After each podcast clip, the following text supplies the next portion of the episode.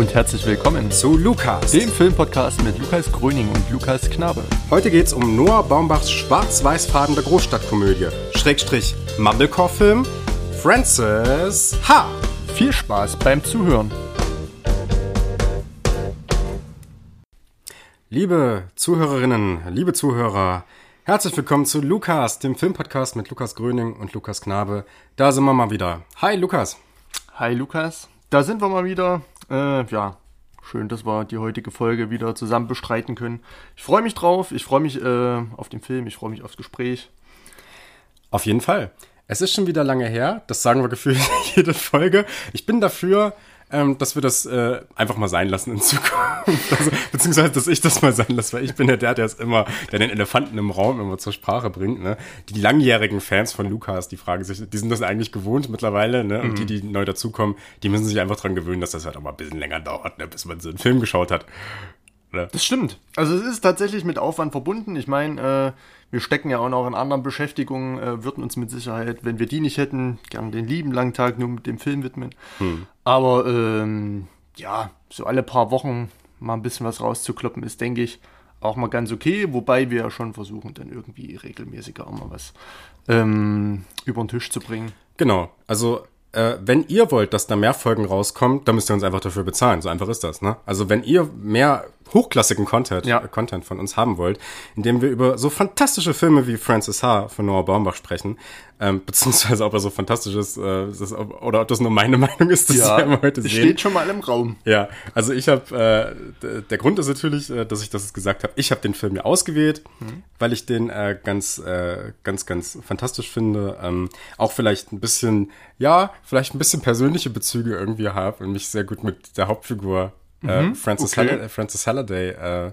identifizieren kann in mhm. gewisser Weise. Ähm, aber ich würde sagen, äh, also wir haben das im Vorgespräch so geklärt, dass wir jetzt erstmal ein bisschen was zur Handlung sagen, bevor du dann offenbarst, ob du diese Leidenschaft für den Film teilst, mhm. äh, die ich habe. Mhm. Ähm, worum geht's denn eigentlich in Francis H.?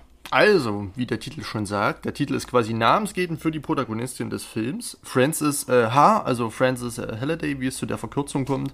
Ähm, können wir, denke ich, noch irgendwie drauf eingehen. Äh, ist relativ am Ende des Films, vielleicht lassen wir es auch offen. Ähm, mhm. Aber ja, wird sich auf jeden Fall klären. Auf jeden Fall, Frances Halliday ist eine ja, 27-jährige. Ähm, ja, Studentin kann man es ja nicht mehr nennen. Sie steckt im, irgendwie im Berufsleben, bestreitet ihr Leben in der Großstadt, ähm, ja, lebt in verschiedenen Wohngemeinschaften mit verschiedenen Menschen zusammen. Und ja, wir begleiten im Film Frances über eine gewisse Zeit in ihrem Leben von ja, einer gewissen Desorientierung hin zu einer gewissen Orientierung, hin zu einem gewissen Glück, Fragezeichen. Ähm, und genau, das Ganze auch mit einem ja dann doch relativ, ich nenne es einfach mal namhaften Ensemble. Äh, Francis Harvard von Greta Gerwig gespielt. Äh, Adam Driver ist auch noch dabei. Ähm, hm. Also kann man schon sagen, für diesen Film des Mumblecores äh, wird hier dann doch vom Ensemble her einiges geboten. Und ähm, ja, genau, was man vielleicht noch sagen könnte, Francis H. möchte tanzen, äh, ist eine ja, Choreografin, eine Tänzerin, ähm, die an einer Tanzschule erst einmal angestellt ist, da in verschiedene Probleme verstrickt wird, die sie ebenso im Leben eines ja, 20- bis 30-jährigen Menschen ähm, so ergeben. Äh, ich denke mal, vielleicht spielt das irgendwie auf die Gemeinsamkeiten drauf an, in, de, in, denen, in denen ich mich auch wiederfinden kann, in, denen, in dieser Zeit, in der wir gerade stecken.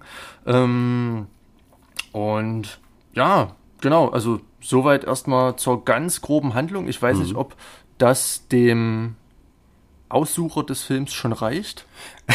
Also mir reicht das absolut äh, zu, zur Not.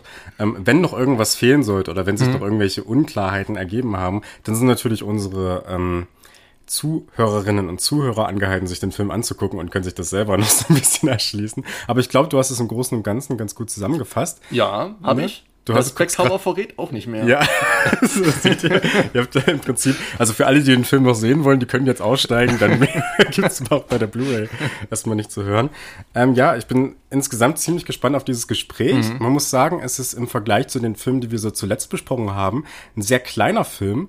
Also es ist nicht so ein ganz großes, bedeutendes Werk wie jetzt Apocalypse Now oder wie, ähm, äh, wie, wie Komm und Sie, ne? Oder mhm. 2001, was wir davor hatten, ne? Ähm, es ist ein bisschen kleiner und ich äh, prophezeie daher auch, dass das Gespräch im Vergleich zu diesen großen Filmen auch nicht ganz so lange gehen wird. Ich habe im Vorfeld gedacht, das wird vielleicht sogar das kürzeste Gespräch, ähm, was wir bis jetzt äh, halten werden. Aber ich finde, der Film hat doch ziemlich viele kleine, interessante Einfälle und auch eine ganz interessante Inszenierungsart, auf die man mal eingehen kann und die es sich, glaube ich, auch lohnt zu besprechen. Hat es sich denn für dich gelohnt, diesen Film zu sehen? Mm, Wie also fandest du den? Ähm, also gleich mal zu Anfang, ich habe den Film dreimal gesehen in Vorbereitung auf die Podcast-Folge. Das ist schon, also das ist nicht viel, aber es ist schon ungewöhnlich viel, weil sonst sehe ich die Filme ähm, eigentlich nur zweimal und diesmal musste es noch eine Sichtung mehr sein. Ähm, weil ich mit dem Film nicht meine Schwierigkeiten hatte, aber ähm, ich habe mich versucht, dem Film zu nähern. Und ich finde eigentlich bei den meisten Filmen relativ schnell, meistens schon nach der ersten Sichtung, irgendwie so meinen persönlichen Zugang zum Film, mhm. in den ich mich ähm, ja dann so reinigeln kann, wo, wo ich so einen Zugang habe, wo, wo so ein Kanal besteht, ähm, der für mich absolut ähm, ja, legitim ist und ähm, plausibel und das war hier nicht so. Mhm. Also ich weiß nicht, ob ich dann so nach der ersten, zweiten Sichtung schon so ein bisschen verkrampft bin, aber ich musste auf jeden Fall dreimal sehen mit zeitlichem Abstand, ähm, damit ich dann noch mal so eine mit so einer etwas beruhigteren Draufsicht mir selbst noch mal attestieren kann, es ist wie es ist. Das ist der Film. ähm, und so ist er. Ja, und, und jetzt kann ich sagen, dass mir der Film stellenweise gefällt. Er hat auf jeden Fall sehr starke Momente. Ich kann nicht sagen, dass es ähm, ein absoluter Topfilm ist, dass ich begeistert bin, dass ich äh, sprühe vor Funken. Hm. Ähm, das kann ich nicht sagen, aber ich kann sagen, es ist ein guter Film. Es ist ein anderer Film als, ähm, also er ist unkonventionell. Ähm, und es ist ein Film, der eine andere Sicht oder der das Medium Film aus einer ganz anderen Sicht nochmal bearbeitet oder in äh, Szene setzt, was vor allem ähm, auf personaler ähm, und ja so na, dramaturgischer Ebene passiert. Ähm, aber das wird, denke ich mal, auch damit zu tun haben, dass der Film sich einem gewissen ja, Subgenre äh, verschreibt, mhm. ähm, dass wir jetzt schon so mit einem Fragezeichen versehen im Intro genannt haben, mhm. äh, nämlich das Subgenre des ähm, Mumblecores. Und ich hatte mich mit diesem Subgenre im Vorfeld noch nicht beschäftigt, kenne keinen einzigen Film. Mhm. Ähm, Noah Baumbach, Francis H., äh, Greta Gerwig war mir komplett unbekannt. Mhm. Mhm. Ähm, eigentlich verwunderlich. Ich hatte mich dann natürlich in Vorbereitung damit beschäftigt und habe dann doch gesehen, oh, hier steckt ja doch einiges und diese Querverweise und, und, und so diese Anleihen ähm, des Mumblecores, die ja doch relativ aktuell sind. Der Film ist aus dem Jahr 2012 hm. und ich glaube, dieser Mumblecore, ähm, also diese, diese, dieses Subgenre des Independent-Films, kam dann das erste Mal 2005 auf. Und da gibt es dann auch noch namhafte Vertreter. Francis H. ist einer davon, aber es gibt natürlich noch viele, viele mehr. Ähm, und ja, das Ganze hat mir jetzt dann schon so eine Tür geöffnet zu, ja, zu so einem neuen Raum des Mumblecore-Films, ähm, von dem ich gerne noch so zwei, drei, vier Filmchen ähm, sehen wollen würde. Hm. Das hat er auf jeden Fall geschafft. Ähm, ich weiß nicht, wollen wir mal kurz was zum Mumblecore sagen? Auf jeden Fall. Das, äh, das äh, kann ich auch gerne mal kurz übernehmen. Also man muss dazu sagen, dass das Mumblecore-Genre im Prinzip so eine Art äh, Subgenre des Independent-Films ist, was äh, sich vor allem erstmal durch ein relativ kleines Produktionsbudget auszeichnet. Also es ist wirklich so eine Independent-Richtung im Sinne von, ja, das sind junge Leute, die haben, die haben sich mal so eine Kamera gekauft und die gehen jetzt los und drehen Filme so nach dem Motto, ne, und produzieren was und sind fleißig und bilden, das bildet so einen Gegenentwurf zum großen ja, äh, Hollywood-Kino, was ja auch in gewisser Weise passt, weil wir haben anscheinend unterschiedliche Quellen, denn der erste Mumblecore-Film, den ich hier habe, ist lustigerweise der Film Funny Haha Ah. Ne? Aus dem Jahre 2002, also okay. zehn Jahre vor, ähm, vor Francis H.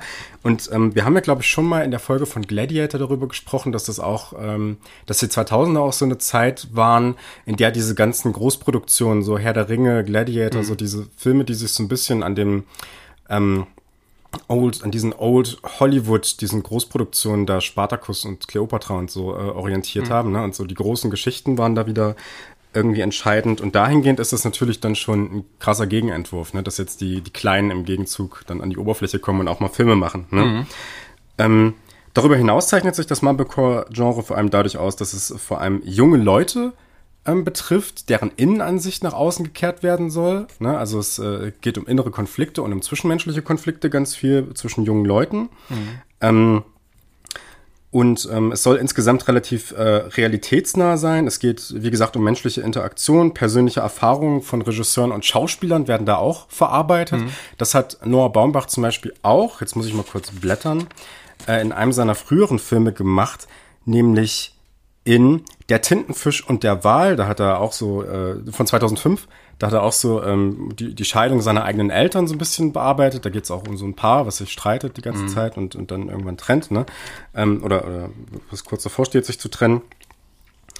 Und ähm, genau, das ist im Prinzip so das, was das Mumblecore-Genre auszeichnet. Also auch ähm, sehr großer Fokus auf Dialoge und vor allem aber auch auf improvisierte Dialoge. Mhm. Ne?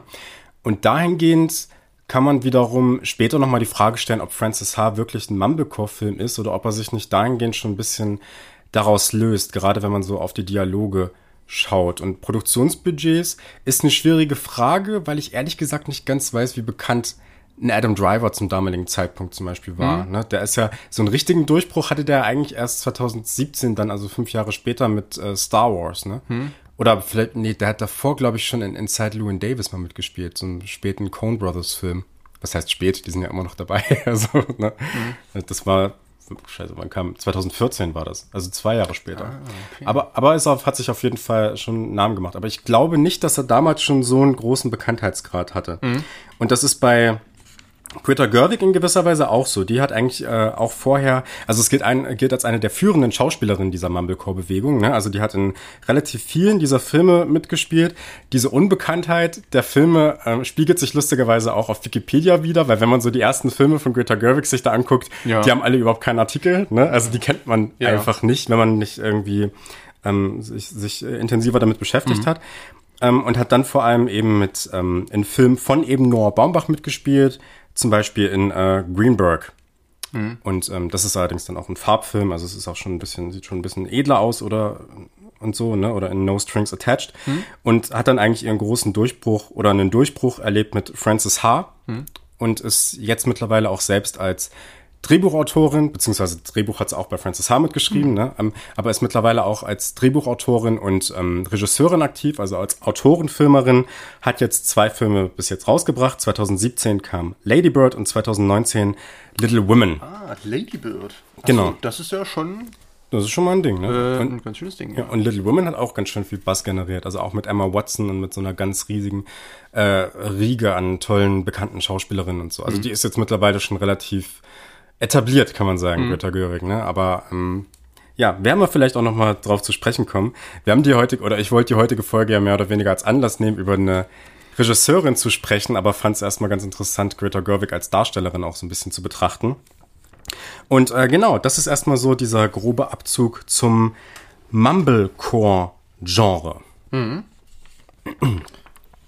Was vielleicht noch ganz interessant wäre, ich weiß nicht, ob du das gesagt hattest, ähm, dieses junge Leute mit äh, menschlichen Problemen. Ich glaube, du hattest das mhm. formuliert mit die Innenansicht nach außen kehren. Mhm. Äh, kannst du das nochmal irgendwie erklären, wie das genau gemeint ist?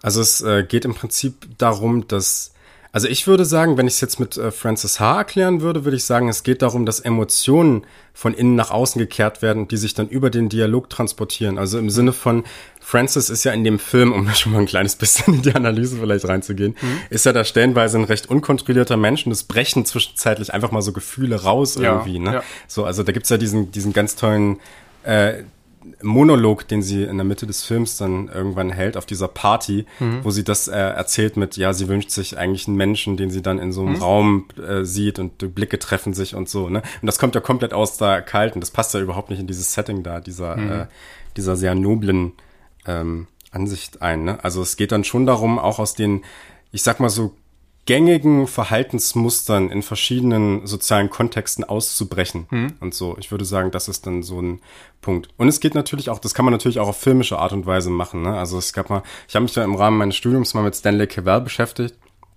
Ähm, und da war das zum Beispiel so, dass sehr, sehr lange Einstellungen, die eine Person zeigen, ähm, das sieht man zum Beispiel bei äh, Stella Dallas oder It Happened One Night, den hast du ja auch letztens mal gekauft, mhm. habe ich gesehen, ne? Ähm, dass da zum Beispiel sehr, sehr lange mal ähm, äh, Figuren gezeigt werden, ohne dass die irgendwas sagen. Und dann richtet sich natürlich die Frage des Zuschauers, okay, über was ja. denken die jetzt ja. nach? Ja. Ne? Und ähm, das ist, glaube ich, was, was man in Francis H. auch findet, also so mhm. zu, oder in diesem Film. Also bei Francis H. zum Beispiel, in dem sie zum Beispiel in diesen Aufzug da in Paris, glaube ich, einsteigt, ne? Und, ähm, ja, und der fährt dann so langsam hoch und sie schaut nur nach unten und das dann kommt natürlich der Prozess in Gang, okay, über was denkt sie jetzt gerade nach? Mhm. Ne? Und so ist das, glaube ich, auch gemeint. Mhm, das stimmt. Ähm, ich würde ganz kurz, bevor wir nochmal in die Analyse gehen, äh, Frances als Protagonistin des Films nochmal kurz so ein bisschen situieren. Hm. Äh, ich hatte das schon mal so ein bisschen ähm, gerade in der, in der kurzen Handlungsbeschreibung angesprochen. Aber was, glaube ich, vergessen wurde, ähm, ist, dass Frances eine sehr, sehr gute Freundin im Film hat, Sophie. Ja. Mhm. Ähm, die beiden verbringen natürlich zu Anfang viel Zeit miteinander, dann so im Prozess des Erwachsenwerdens und, äh, oder des Erwachsenseins ähm, trennen sich dann auch mal die Wege durch mhm. die verschiedensten äh, Gründe, durch äh, Liebe, durch ja, äh, unterschiedliche Interessen, vielleicht durch. Diese ja. Mitbewohner, ne? So am Anfang. Vielleicht, also die wohnen auch zusammen und so, ne? Also richtig genau, beste Freundin, genau, kann richtig. man so sagen, ja. Genau, mhm. also ja, beste Freundin, also ich hätte habe auch vielleicht ganz am Anfang gedacht, dass es äh, wirklich äh, feste Freundin, also so äh, Ach so, hm. so äh, Girlfriend Girlfriend mäßig.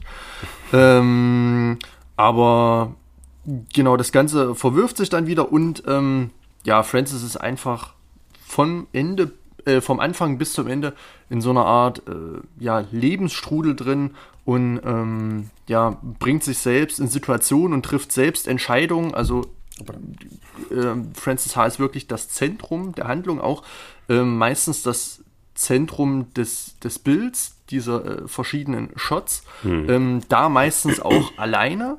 Ähm, in ähm, ja, verschiedensten Einstellungen können wir vielleicht noch auf die, auf die ganze Filmästhetik drauf eingehen. Ähm, und ja, versucht einfach, ähm, das möchte ich nochmal betonen, ihr Leben zu bestreiten. Und ähm, ich glaube, so kurz wie das jetzt war oder das jetzt wirkt, dass wir einfach in ein kurzes Leben schauen, unterstreicht schon ähm, so ein bisschen die Absicht des Mumblecores, mhm. ähm, dass man einfach kleine Menschen in klein sind, also äh, kleine Menschen im Sinne von, ähm, ja, ja, also Menschen wie du und ein, ich. 1,60 bis 1,70 circa. also ich, ich, ich glaube, Greta Gerwig ist relativ groß. Also ich glaube, da würde es ah, gar nicht mal reinpassen. Ja. Die, die, sieht zumindest im Film relativ äh, lang aus. Ähm, Haha, lang. Ja. ja, okay. Ähm, genau. Kumpel, egal. Ja. Ja. ähm, genau. Und ja, ist halt ähm, Genau. Junge Leute mit menschlichen Problemen, realitätsnah. Verzicht auf Effekte habe ich mir noch aufgeschrieben. Also das ist vielleicht auch so charakteristisch für den Mumblecore auch charakteristisch für Francis H., dass hm. es keinerlei Effekte gibt. Es gibt diesen ganz plain äh, schwarz-weiß äh, äh, äh, Charakter, also so diese Farbgebung ist wirklich schwarz-weiß von vorne bis hinten durchgezogen. Hm. Ähm, auch relativ ähm, ja, körnig. Also ich weiß nicht, mit was das gefilmt wurde, aber äh, manchmal gibt es da so einige, also wie so Staubkörner, die manchmal so da und da knistern. Mhm. Ähm, also vielleicht ähm, ist es auch eine Absicht des Mumblecores, dass nochmal so diese ähm, analoge ja, Generation äh, der Filmtechnik da nochmal so ein bisschen aufgelebt wird, dass man sich nochmal mhm. altes Equipment schafft, mhm. ähm, äh, schnappt und damit nochmal versucht, irgendwie ähm, einen Film zu drehen, der ja schon in seinem Äußeren alt anmutet, aber doch dann doch von den Menschen, von den Problemen und vom ganzen Zeitgeist ähm, und vom ganzen Narrativ her dann doch sehr aktuell ist. Und das setzt Francis H. dann auch in einen gewissen Kontrast und ich habe auch gelesen, dass Francis H. sehr viele Anleihen ähm, der äh, Nouvelle Vague besitzt. Ach ja, okay. So, hm. Also dass durchaus irgendwelche Zitate oder, irgend, oder irgendwelche ähm, ja, Verwandtschaften zur äh, Nouvelle Vague äh, bestehen, die dann wahrscheinlich irgendwie eingeflochten sind, sei es jetzt in irgendwelche Kameraeinstellungen, irgendwelche Zitate, in irgendwelche ähm, ja, Sequenzen, die dann vielleicht irgendwas ja äh, wie eine Hommage darstellen, mhm. ähm, wozu ich allerdings keine Auskunft geben kann, da ich dir schon gestern gesagt hatte, als wir über äh, meine letzte Sichtung von Die Verachtung ähm, gesprochen haben, von äh, Jean-Luc Godard, ja. ähm, dass ich keine Ahnung von der Nouvelle Vague habe. Ich habe zwar ähm, verschiedene Filme von zum Beispiel Truffaut da und äh, auf Mubi gibt es ja auch so ein paar Filme der Nouvelle Vague, aber ich habe mich da noch nicht so rangetraut und konnte auch deswegen, oder das war immer so, so ein kleiner äh, Stock in meinen Speichen, als ich den Film gesehen habe, dass ich mir dachte, ach Mensch, würdest du jetzt mal die Filme kennen, würde dir der Film bestimmt mehr sagen. Mhm. Aber deswegen habe ich, hab ich wirklich versucht, das so ein, also den Film für mich so einfach ähm, ja, zu verarbeiten, wie es nur irgendwie ging. Äh, was dann auch gar nicht sch schwer fällt, wenn man sich einmal drauf einlässt. Ähm, aber ja, genau, das nochmal ganz kurz so ähm, hm. zur groben Einordnung, bevor wir jetzt so langsam in die Analyse schlittern. Ich muss dazu sagen, äh, dass ich auch äh, über die Nouvelle Vague, also ich habe äh, auch so gut wie keinen Film aus der Nouvelle Vague leider bisher gesehen. Ich habe das vor, ich habe ganz viel zu Hause davon, gerade von Godard, ähm, aber habe das bisher leider auch noch nicht geschafft, beziehungsweise es war einfach noch nicht so auf meinem äh, äh, Radar, dass ich das jetzt unbedingt mal, ja, abarbeiten klingt so schlimm immer, mhm. ne, aber dass ich das mal äh, gucken muss unbedingt. Ähm, ich weiß aber theoretisch so ein paar Sachen darüber und es macht für mich auf jeden Fall relativ viel Sinn, weil gerade wenn wir darüber sprechen, dass diese, dass wir in den 2000ern eigentlich dieses, ähm, dass wir in den 2000er, jetzt äh, beginnt schon so ein Knistern, wie, wie bei Francis H. im Bild, so, äh, dass wir in den 2000ern eigentlich so eine Entwicklung hatten zum großen Blockbuster-Kino, was so dieses ähm, alte Hollywood, äh, Old Hollywood wieder reproduziert hat, äh, dass er gerade in den 50er und 60er Jahren Europa vor allem mit der Nouvelle Vague so ein Gegengewicht dazu ähm, geliefert hat. Ne? Also im Sinne von, dass es wirklich um Individuen ging, ne? um, um eben den normalen Menschen, ähm, ja, von der Straße, das klingt so äh, absolut schlimm, aber auch, dass äh, zum Beispiel ganz normale Arbeiter auf einmal eine Bildwürdigkeit wieder erreicht haben und so, ne, und wieder dargestellt wurden. Und dahingehend passt es ja ganz gut, dass man sich im Rahmen der Mumblecore-Bewegung auf solche Wurzeln dann auch bezieht, ne? Und äh, das in gewisser Weise auch ästhetisch. Also du hast schon, äh, wir können ja jetzt mal so in die äh, Analyse der Ästhetik so ein bisschen reingehen. Mhm. Ähm, ästhetisch ähm, geht ja auch, wie du schon gesagt hast, darum, Frances H. ganz klar in den Vordergrund zu rücken. Ne? Also der Film trägt ihren Namen und der Film macht das ästhetisch auch vollkommen klar, dass es um diese Person in erster Linie geht. Ne? Also ähm, du hast schon gesagt, das ist in erster Linie ein Schwarz-Weiß-Film und wir haben da hauptsächlich, gerade in den äh, Außenaufnahmen, Jetzt muss ich mal ein bisschen äh, umblättern leider. Wir haben gerade in den Außenaufnahmen immer eine relativ klare Aufteilung in Vorder- und Hintergrund, wobei der Hintergrund eigentlich immer in so einer gewissen Tiefenunschärfe verschwindet, so dass er eigentlich eher schon eine rahmende Funktion hat, um eben die Figuren, die im Vordergrund sind, was halt meistens Francis H. ist, denn es gibt keine einzige Szene in dem Film, in dem sie nicht vor in der sie nicht mhm. vorkommt, ähm, eben in den Vordergrund zu rücken. Am Anfang hat neben ihr noch ihre Freundin Sophie eine ähnliche Bildwürdigkeit, aber ähm, das verschwindet dann auch so ein bisschen im Verlauf mhm. des Films, gerade mhm. wenn sie dann weniger ja. äh, in den Szenen in Paris und so, wenn sie eigentlich nicht mehr da ist, ne? Und so. Ähm, man muss aber jedoch sagen, dass beide Flächen, sowohl dieser, dieser äh, tiefen und scharfe Hintergrund und der Vordergrund, immer auch so eine oder immer sehr viel Bewegung beinhalten, sagen wir es mal so. Also wir sehen auch im Hintergrund in dieser Tiefen und Schärfe immer wieder irgendwelche Leute langlaufen, wir mhm. sehen irgendwelche Vögel fliegen, wir sehen LKWs fahren, Autos und so weiter. Das heißt, der Film macht schon deutlich, dass es sowas wie eine Außenwelt und so eine Gesellschaft drumherum schon noch gibt. Ne? Mhm. Die ist noch nicht besonders relevant jetzt erstmal für die mhm. Geschichte von ihr. Das, ja. Es wirkt auch stellenweise vielleicht wie so ein, wie so ein Dokumentarstil, dass man eine Person auf ihrem Lebensweg begleitet in verschiedenen Situationen, dass man sie mitten vor die Kamera stellt, hm. ähm, vielleicht äh, Film, vielleicht nicht zur Rede stellt, dass jetzt, sage ich mal, so die dritte Wand gebrochen wird, aber hm. dann doch schon ähm, wie du gerade sagtest, in den Bild Mittelpunkt stellt, hinten äh, ringsherum äh, pulsiert das Leben, ja, das ist, glaube ich, der Central Park oder so, Ja, oder mal eine zum Beispiel. Kreuzung oder mal eine Straße, ähm, wo In Paris einfach an der Ampel auch, ne? Da Richtig, Menschen genau, auf einmal, ja. ne? Und immer wieder hat man andere Genau. Menschen auch, ja. Und es wirkt einfach sehr natürlich und, und, Hm. und, und ungestellt und einfach ähm, nicht arrangiert, anders als jetzt vielleicht das in äh, Hollywood-Filmen der Fall wäre. Hm. Aber man hat so das Gefühl, man bekommt jetzt hier ganz private Einblicke in ein Leben und so ist es ja auch. Allerdings äh, kann man ja, glaube ich, sagen, dass es zwar alles improvisiert ist, aber ich habe zum Beispiel ähm, in Vorbereitung ein Video gesehen. Es war kein Making-of, es war mehr ein Interview mit äh, Greta Gerwig. ähm, Und dort wurde gesagt, dass also gerade diese Situation des Mumblecore-Films nochmal eine ganz andere äh, Ebene ähm, des Schauspielens zulässt, weil man zwar niedrige Produktionskosten hat äh, und, und das genau der Faktor ist, der zulässt, dass man auch ähm, ohne Zeitdruck spielen kann. Und so kam es halt, dass man manche Szenen 20, 30, 40 Mal gespielt hat, bis sie eben einfach in dem Sinne perfekt waren, dass sie in den Film passten. Ähm, oder zum Film passten. ähm, nach Meinung äh, Noah Baumbachs oder auch Greta Gerwigs, die da auch ähm, relativ mit viel zum Film beitrug, zum Film schaffen. Hm.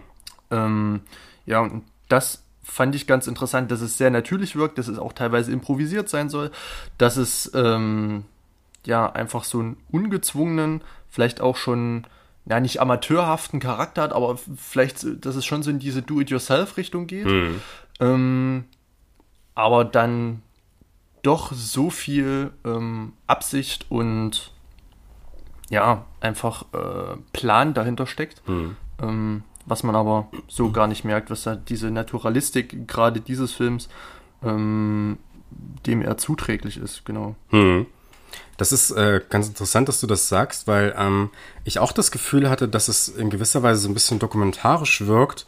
Aber dann gibt's wiederum andere Aufnahmen, die eigentlich fast keinen anderen Schluss zulassen, als dass es streng arrangiert ist. Also ich finde, dass man gerade in den Innenaufnahmen dann doch eine sehr, sehr große Formstrenge merkt, die auch dafür sorgt, eben, dass sie auch, ohne dass man eben diesen Zugriff auf eine Tiefenunschärfe hat, ähm, also die dafür sorgt, dass Greta Gerwig beziehungsweise dass Francis dann immer noch im Vordergrund steht. Ne? Ich erinnere mich da sehr, sehr stark an dieses Bild von der Weihnachtsfeier bei der Familie, wo sie zum einen im Zentrum ist und wo sich zum anderen, äh, wo sie zum anderen die einzige Figur ist, die richtig klar den Blick in Richtung Kamera hat. Alle anderen schauen so ein bisschen ähm, schauen so ein bisschen in die andere Richtung oder der Blick richtet sich so ins Zentrum zu ihr. Ne? Also alles richtet sich auf äh, Greta Gerwig in dem Fall. Ne? Und äh, dahingehend gibt's schon eine gewisse Formstrenge. Ne? Also es, es wird immer noch viel Raum für Bewegung gelassen und für Improvisation. Ähm, aber der Film ist schon in gewisser Weise ziemlich stark durchgeplant, habe ich das Gefühl. Und das ist auch witzig, dass du ein Interview mit Greta Gerwig gefunden hast. Ich habe nämlich auch eins gefunden und die ähm, Äußerungen widersprechen sich so ein kleines bisschen. Ach so. Das, das finde ich ganz witzig. Okay. Weil ähm, in, dem anderen, in dem anderen Interview, was ich gesehen habe, war es so, dass sie gesagt hat, dass also es geht schon in, im Mumblecore natürlich darum, so ein bisschen auch autobiografische Themen zu bearbeiten. Und sie hat in dem Interview gemeint, dass diese Bearbeitung und das, das Selbst sozusagen und die, das, das Einfließen ihrer eigenen Persönlichkeit eigentlich eher im Drehbuchschreibprozess entstanden ist. Das heißt, sie hat, die, hat, sie hat sich zusammen mit äh, Noah Baumbach dann ähm, Dialoge und Situationen aus, im Vorfeld ausgedacht, sozusagen, die wo, wo sie dann sozusagen überlegt hat, okay, was würde ich in dieser Situation sagen, was würde ich tun und so weiter. Und das wurde dann im Prinzip übernommen. Und ich finde, das merkt man in Dialogen auch in gewisser Weise an, da sich die Figuren ja auch relativ selten so, sagen wir mal, unterbrechen oder so. Ne? Es gibt immer so eine klare Reihenfolge. Ja, Es ist nicht ja. wie in einem Tarantino-Film oder so. Ne? Ähm, das heißt, es hat auch so ein bisschen was Theaterhaftes Ja. irgendwie, ne? was, was man da so sehen kann. Und ähm, dahingehend kann man schon wieder in Frage stellen, ob die Dialoge wiederum eigentlich Mumblecore-mäßig sind, wenn man diese Definition von Mumblecore verwendet, die wir äh, gefunden haben. Ne? Weil ja eigentlich das Natürliche dann eher im, im Vor, in der nee, Pre-Production Ja. es, glaube ich, entsteht, ne? Und das Natürliche. Und dass eigentlich die, dass, äh, die Improvisation sich dann eher auf sowas wie Gestik und Mimik dann wahrscheinlich bezieht, ne? Also, so genau habe ich mich gar nicht mit der Definition von ähm, Mumblecore äh, beschäftigt. Aber wenn es so ist, dass dieser ja, Prozess des Filmdrehens dann fast schon improvisiert ist, dann ja, also für mich kam es so rüber, dass manches schon improvisiert, also zum Beispiel die Szene, in der äh, Francis am Tisch sitzt, ähm, mit diesen Freunden, wo es ums Kind ging, die, die eine Wohnung in Paris haben. Mhm. Äh, im, im, ich denke, im letzten Drittel des Films mhm. ähm, sitzt äh, Francis H. mit Personen am Tisch. Man unterhält sich, man isst. Ähm, und im Zentrum ist natürlich wieder Francis und äh, das Gespräch lenkt irgendwie auf sie. Sie hat das Wort ähm, und interagiert so ein bisschen mit ihren Banken, äh, was heißt Banknachbarn, äh, äh mit ihrem Sitznachbarn ähm, und das Ganze gerade in der Szene, dieses Gespräch wirkte schon sehr improvisiert. Also ich glaube schon, dass manche Sachen improvisiert sind, aber ich glaube, man muss die Vorstellung so ein bisschen loslassen. Das bedeutet, äh, das Improvisieren bedeutet, dass man das einmal dreht und dann hat man es. Hm. Sondern improvisiert kann ja dann durchaus 10, 20 Mal, also man versucht halt das so lange, bis es zwar improvisiert, aber trotzdem irgendwo in dem Sinne hm. des Mumblecores dann äh, vielleicht perfekt ist oder den Vorstellungen der Improvisation entspricht. Hm. Also ich glaube nicht, dass das jetzt alles in einem Rutsch durchgedreht wurde, sondern, sondern dass da schon eine gewisse Strenge herrschte, äh, die dann aber auch wieder Raum gab zur Improvisation an den oder den ähm, Stellen, die es ja einfach zuließ. Ich weiß zum Beispiel auch nicht, ich könnte mir gut vorstellen, dass, ähm, also ich rede jetzt schon über einige äh, spezielle Szenen, ist natürlich jetzt für die Zuhörerinnen und Zuhörer doof, die den Film überhaupt nicht kennen. Aber am Ende, relativ am Ende, arbeitet Frances ähm, so als, als, als Kellnerin oder mhm. so, so als Einschenkerin, ist also auf so einem gewissen Bankett angestellt mit einer Weinflasche, ähm, eine ja, hohe Persönlichkeit irgendeiner Universität ähm, ja, bei Laune zu halten und ihr das Glas zu füllen und so weiter. Mhm. Äh, und auf einmal fängt ja diese, diese Persönlichkeit an mit irgendeinem Kunststudenten äh, zu knutschen. Hm. So, und da könnte ich mir jetzt vorstellen, dass das vielleicht mal so eine Situation war, wo man sich dachte, wie Leonardo DiCaprio in, in Django aufs Glas äh, haute, so, was so. natürlich eine äh, super Szene ist, dass die sich dann dachte, ach komm, Kunststudent, ja. jetzt schnapp ich dich einfach mal, wir knutschen uns jetzt hier und ähm, ich könnte ah, mir vorstellen, dass das dann manchmal so Szenen sind, die voll passen und, und die richtig gut ähm, das Ganze äh, ausfüllen und, und, und in die Kerbe des Films schlagen. Hm. Und das, genau die Szenen dann aber äh, improvisiert sind. Also das äh, kam jetzt gerade so in, in, äh, in den Sinn. Und dass das dann vielleicht auch so die kommenden Szenen äh, oder, oder die Gespräche zwischen äh, Francis und Sophie in der Szene ähm, ja, lenkte. Hm. Also das nochmal ganz kurz zur Improvisation. Also ich glaube, da gibt es schon einige Szenen, ähm, wo man sagen kann, ja, hier, Mensch, ja. hätte sein können. Ja. Und trotzdem geht's äh, ganz viel um Natürlichkeit auch, mhm. ne? Also das, äh, das merkt man den Szenen einfach an, dass, äh, dass sie relativ viel Spaß beim Spielen haben, die mhm. ganzen Figuren, ne? Ähm, und es geht auch um einen sehr klaren Realitätsbezug, wie man es im Mumblecore ja auch hat, ne? Das, was lustigerweise eigentlich einem auch erst ein bisschen bewusst wird, wenn man sich mit den Umständen ähm, beschäftigt, mit denen der Film gemacht wurde. Also eigentlich mit dem, was nach dem Film so ein bisschen passiert. Dass zum Beispiel die Eltern von Francis auch tatsächlich die Eltern von Greta Gerwig in der Realität sind und so. Ne? Das sind dann, das sind dann so Bezüge, die dann halt äh, da reingehören. Okay, ne? Ja. Also, ne? also ähm, wo man dann also wo man dann im Nachhinein nochmal ganz klar bekommt, ja, es geht hier auch um mich irgendwie. Mhm. Ne? Es geht auch um mich, um meine persönliches, um mein persönliches Leben, um mich als Schauspielerin. Ich will hier was offenbaren von mhm. mir auch. Ne? So, das kann man sagen. Mhm. Ja, dann können wir ja so ein bisschen in die Thematik eigentlich einsteigen, oder? Mhm. Oder in die einzelnen Themen. Ja. Ähm, ja. Gleich zu Anfang würde mich mal interessieren. Also, äh, wir haben jetzt kurz über den Film Francis H. gesprochen. Der Film heißt Francis H. Mhm. Aber was hältst du denn von der Person Francis H.? Ähm, also könntest du dir vorstellen, dass das eine Person ist, mit der du mal einen Kaffee trinkst oder sagst du, das ist so ein Mensch, mit dem würde ich eigentlich im richtigen Leben äh, nicht klarkommen? Ich habe mir ganz oft so ähm, ah, okay. die Frage gestellt oder mich hineinversetzt. Also klar, man ist jetzt irgendwie so Mitte, Ende 20 und ähm, hat einige Parallelen, aber dann wieder einige Sachen, wo man sich so denkt, so, boah, Mensch, echt jetzt? Ähm, und ja, da hätte mich mal interessiert, was du rein vom Charakter der Figur Francis H. hältst. Ich, ähm, also ja, auf jeden Fall würde ich mich gerne mit ihr unterhalten, mhm. logisch, ne? Also ähm, das war auch was, was ich mir, äh, was ich mir im Verlauf des Films äh, so ein bisschen immer wieder gedacht habe. Ich habe mich schon so ein bisschen verliebt in die gute Frau, muss mhm. ich sagen. Ne? Also es äh, und das äh, kommt vor allem eben durch diese äh, ja, durch dieses nicht konventionelle, durch dieses auch fehlerhafte und so weiter hervor, ne? durch diese auch dieses Ziellose und so, mhm. ne? Und das ist so eine gewisse Ziellosigkeit, mit der ich mich und mit der sich, glaube ich, auch viele in, äh, in unserem Alter auch ziemlich gut identifizieren können, ne? Also, dass man eben nicht so genau weiß, was man jetzt eigentlich machen soll. Mhm. Will man jetzt in einen festen Job, den man für sein Leben lang behält? Will man in eine feste Beziehung, ne? Diese Unentschlossenheit, die eigentlich dazu führt, dass man in mhm. so einer dauernden Reise ist. Und das, äh, ist schon was, was ich wahnsinnig sympathisch finde und wo der Film einem auch so ein bisschen sagt, dass man nicht unbedingt alleine ist, ne? Mit, mhm. mit all diesen Gedanken. Und von mhm. daher, äh, auf jeden Fall würde ich mit Francis Kaffee trinken, mhm. klar. Okay. du auch, oder ja. was? Oder ähm, ja, also ich, ich also ich glaube, dass man, dass äh, Francis H. ein Mensch ist, mit dem man sich mal ganz gut unterhalten kann. Ich glaube, äh, sie ist sehr chaotisch, also ich, ich habe sie jetzt so als äh, sehr chaotisch wahrgenommen, als manchmal dann doch relativ altklug und desillusioniert, dass er halt mhm. manchmal sagt, ach, zum Heiraten bin ich irgendwie zu groß.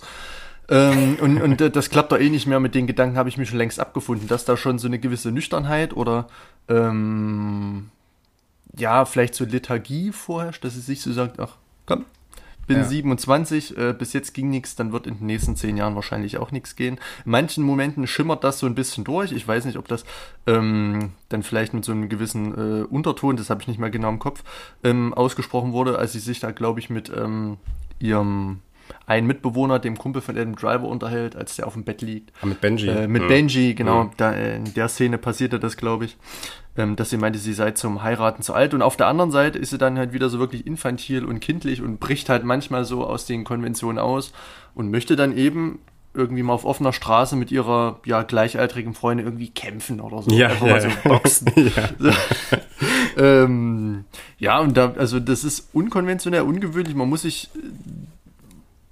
ja, also man hat ja auch selbst jetzt als äh, erwachsener Mensch sich irgendwo integriert und hat hm. sich, hat gewisse Normen äh, und, und, und, irgendwie, äh, na, Riten klingt jetzt schon wieder zu äh, religiös, aber hat so äh, äh, ähm, eine gewisse Etikette übernommen. Mhm. die einen gesellschaftsfähig macht. Hm. So, und dazu gehört natürlich nicht dass man sich mit äh, Kumpels auf offener Straße irgendwie kloppt. Und das wirkt dann Letzte eben Woche hat es dir gefallen. Also. äh, und das wirkt dann eben erstmal komisch oder äh, ungewöhnlich, vielleicht auch ein bisschen unangenehm. Aber wenn man sich da so ein bisschen reindenkt, so, ähm, was spricht denn jetzt eigentlich dagegen, ja. dass man halt einfach mal da ausbricht, dann sind das einfach, dann ist das einfach nur ähm, ja, das sind das einfach nur irgendwelche aufoktroyierten äh, gesellschaftlichen äh, Regeln und Normen, ähm, die wahrscheinlich ihre Berechtigung haben, aber die man einfach ohne es zu hinterfragen so annimmt und indem hm. man sich so bewegt und nach der Schule wirst du studieren und nach dem Studium wirst du arbeiten, hm. dann wirst du heiraten, wirst du einen ja. Hund haben und Kinder ja, und so weiter, ja. ein Haus. Ähm, und sobald man da rausfällt, ist man quasi schon exkludiert aus der Gesellschaft und man ist irgendwie eben nicht mehr gesellschaftsfähig und kreist so wie so ein wie so ein ähm, Stück Weltraumschrott äh, im großen äh, Nichts irgendwo umher und findet nicht so richtig äh, seine Heimat. Ähm, ja. Und ähm, da habe ich mich dann schon ein bisschen auch äh, ja wiederentdeckt. Aber der Prozess dahin, dass ich mir gedacht habe, ach, eigentlich, äh, also eigentlich hat nicht irgendwie Francis H. den Schaden, sondern eigentlich ist das, ist das vielleicht so ein bisschen äh, unsere Verklemmtheit oder unsere, un, un, unsere äh, ja, so, so, persönliche Komplex oder äh, Neurosen, ähm, dass man so ein bisschen neurotisch ist, ähm, die dann letztendlich, ja, einen da so angebiedert ähm, oder so, ähm, so mit Hand vor Mund gehalten, so, oh, hm. Mensch, was macht die da, die denn ein? 27, wie kann denn das sein? Ja, ähm, ja also die Momente gab es auf jeden Fall. Und die haben Francis H. für mich sympathisch gemacht. Ja. ja genau. Sie verweigert sich einfach diesem Eingliedern in so eine mhm. Gesellschaft eigentlich. Ne? Also mhm. da gibt es äh, relativ viele Szenen, ähm, die das zeigen und auch Szenen, die rein für sich relativ symbolisch äh, stehen. Zum Beispiel, dass sie dann äh, über die Straße tanzt zu David Bowie, mhm. ne? was ja absolut fantastisch ist, ne? so als ob sie von niemandem beobachtet wird. Mhm. Ne? Und äh, da dachte ich mir auch so, wie oft denkt man sich das, äh, wenn man irgendwie einen Kopf, einen richtig geilen Song im Ohr hat auf der Straße, dass man jetzt ja. einfach losbamsen würde ja. ne? und äh, es aber nicht kann mhm. ne? oder, oder dann aus, aus einer gewissen Verlegenheit nicht macht. Mhm. Ähm, und sie, auch sonst will sie sich eigentlich überhaupt nicht äh, eingliedern in diese Erwachsenenwelt oder diese Erwachsenenlogik. Ne? Also sie verweigert sich ja zum Beispiel selbst schon einem Freund. Ne? Also das, also äh, es gibt ja diese Szene, in der Adam Driver sie so auf die Schulter greifen will und sie so, mhm. äh, ne? So, mhm. ne? Oder ähm, Genauso eigentlich auch mit Benji, ne? Und Benji ist ja, das ist ja das Grandiose daran. Das ist ja überhaupt kein aufdringlicher Mensch oder sowas, aber trotzdem denkt man sich ja, die äh, als Zuschauer, die verstehen sich so gut, warum hm. läuft das nicht, ne? Ja. Das äh, ja. finde ich absolut äh, toll gemacht. Und ähm, genau, also diese Inszenierung als Individuum. Und das Tolle ist an dem Film, dass er eigentlich herausarbeitet, dass diese in, dieser Wunsch nach Individualität und nach was Echtem und Emotionalem und so, dass der auch in anderen Menschen zu finden ist. Ich finde das so toll. Das wird in dem Gespräch gezeigt äh, bei dieser äh, bei der Verwandtschaft von dieser Freundin, ähm, mhm. bei, bei, der sie schlafen konnte, dieser äh, Co-Tänzerin, ja. da hält sie ja diesen Monolog. Ne? Und äh, was ja. vor dem Monolog passiert ist, dass der eine Typ da so, ein, so einen total schwachsinnigen Satz raushaut im Sinne von, ich glaube, dass ich in Wirklichkeit besser aussehe als, äh, ich, ich glaube, im Spiegel oder auf Fotos oder irgendwie sowas. Mhm. Ne? Mhm. Und ähm, es ist natürlich komplett irrelevant zu, zu sagen. Ne? Es ist ja total langweilig und irgendwie ähm, Quatsch. Und dann hält sie diesen Monolog äh, nach wirklich tiefen Sehnsüchten, wie, was, was ich schon gesagt habe, dass er halt so, so ein Monolog, der halt komplett eigentlich aus diesem ganzen Schema hinausfällt, in dem sie sich, oder diesem Kontext, in dem sie sich da bewegt. Und dann erntet sie auch diese, diese verliebten Blicke eigentlich schon, ne? Und im Anschluss, wenn sie dann geht, mhm. ähm, gehen ja alle nochmal hin zu ihr hin und wollen sich unbedingt von ihr verabschieden, wo man aber im Vorfeld dann bei dem Gespräch am Tisch das Gefühl mhm. hatte, ja, eigentlich ist sie ein bisschen isoliert, ne? Und mhm. eigentlich hat keiner so mhm. wirklich Verständnis für sie. Ne? Ja. Also diese, sie weckt schon diese Echtheit eigentlich oder dieses Bedürfnis nach einer größeren Individualität bei anderen Menschen auch oder nach, äh, nach Sehnsüchten, die vielleicht ähm, innerhalb dieses ganzen Alltags die, dieses Alltags, äh, mhm. des, des Alltags, ich sage einfach des Alltags, also ein bisschen unterdrückt werden oder verloren gehen, ne? Mhm. Ist so ein bisschen artverwandt zu Warum läuft Herr R. Amok? Nur nicht ganz so Stimmt, radikal ja. vielleicht. Aber, aber, mit einer ganz anderen ähm, Mentalität. Also es ist halt alles äh, positiv. Also ihr Leben verläuft. Demnach, wenn man es jetzt aus einer, ähm, von einer eben dieser gesellschaftlichen Norm betrachtet, würde man sagen, äh, Mensch, was ist das für eine Traumtänzerin? So, so ich habe mich auch immer an, die, äh, an diese Slacker-Movies äh, erinnert gefühlt, äh, wie zum Beispiel, ich hatte mal einen Text geschrieben zu äh, Igby Goes Down von äh, Burr Steers, mhm. auch zu, also auch so einem männlichen, äh, gespielt von ähm, Kieran Culkin, Macaulay Culkins Bruder, mhm. ähm, der einfach so ein Taugenichts ist, ja, der auch in die Großstadt geht, ich glaube, es war auch New York und dort einfach so ein bisschen, ja, rumfaulenzt, einfach so ein bisschen mal hier, mal da ist, mal da quatscht mal hier, quatscht mal da, ein bisschen rumsitzt und einfach ähm, nicht zum gesellschaftlichen Wohl irgendwie beiträgt. Geht nicht zur Schule, geht nicht arbeiten ähm, und macht äh, auch andere, äh, ja, angesehene Sachen nicht, wo man jetzt sagen würde, oh, hier, Mensch, der betätigt sich ehrenamtlich oder ist irgendwie sehr sportlich ähm, oder ja, was auch immer. Hm.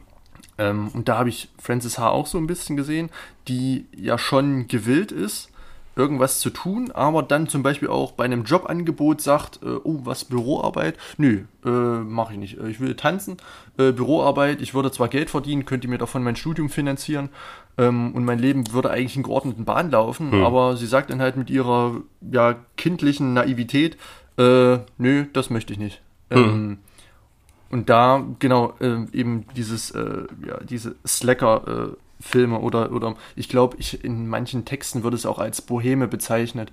Mhm. Also eine, eine, eine weibliche oder eine Person, die sich ähm, ja dem Schönen und Guten, ähm, diesen, diesem ja musischen Sachen widmet, ähm, die künstlerisch tätig sein will, was aber in unserer heutigen Gesellschaft nicht irgendwie ähm, zum, als Broterwerb dient, hm. sondern eher so als, als, Hobby, so nebenbei.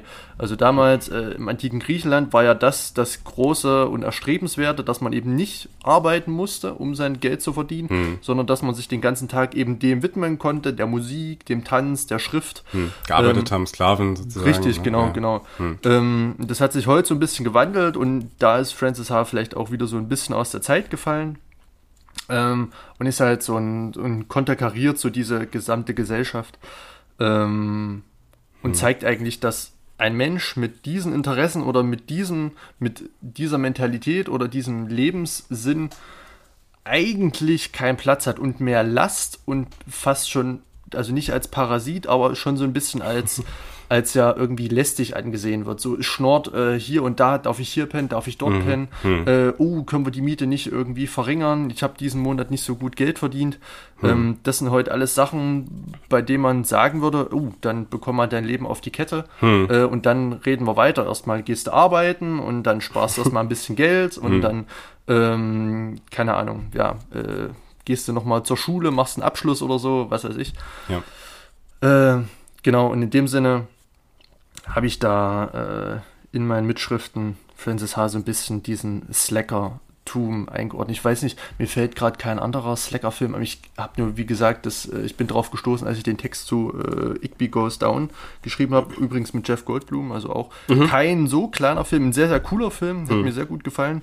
Mhm. Ähm, und da, ja, ist Francis H. so ein bisschen dieses weibliche äh, Pendant, aber da steckt natürlich noch äh, viel mehr dahinter als ähm, ja, dieses einfache Rumgammeln. Ja. So. Es gibt ja, ähm, also auf jeden Fall, also es geht schon darum, dass man sich nicht so wirklich in diese ähm, Arbeitswelt eigentlich auch einfügen möchte, weil man genau weiß, dass man da ja wahrscheinlich was tun wird, womit man jetzt im Alltag oder mit seinen persönlichen Leidenschaften nicht so wirklich, mhm. kann man das nicht wirklich verbinden. Ne? Also es äh, geht schon darum, dass sie unbedingt die Hoffnung hat, ähm, so lange sozusagen rumzukommen, bis sich die Möglichkeit vielleicht als Tänzerin ergibt oder so. Ne? Ja, und äh, sie ja. muss dann am Ende einsehen, dass das leider nicht funktioniert. Ne? Ähm, also im Prinzip geht's ja darum, so ein bisschen seine Träume aufzubewahren und die weiterhin zu verfolgen. Ne? Es geht eigentlich darum, nicht wirklich erwachsen zu werden, leider, mhm. in diesem Sinne. Ne? Also ähm, erwachsen, das, das meine ich jetzt gar nicht positiv konnotiert oder im Sinne von, dass das so sein muss.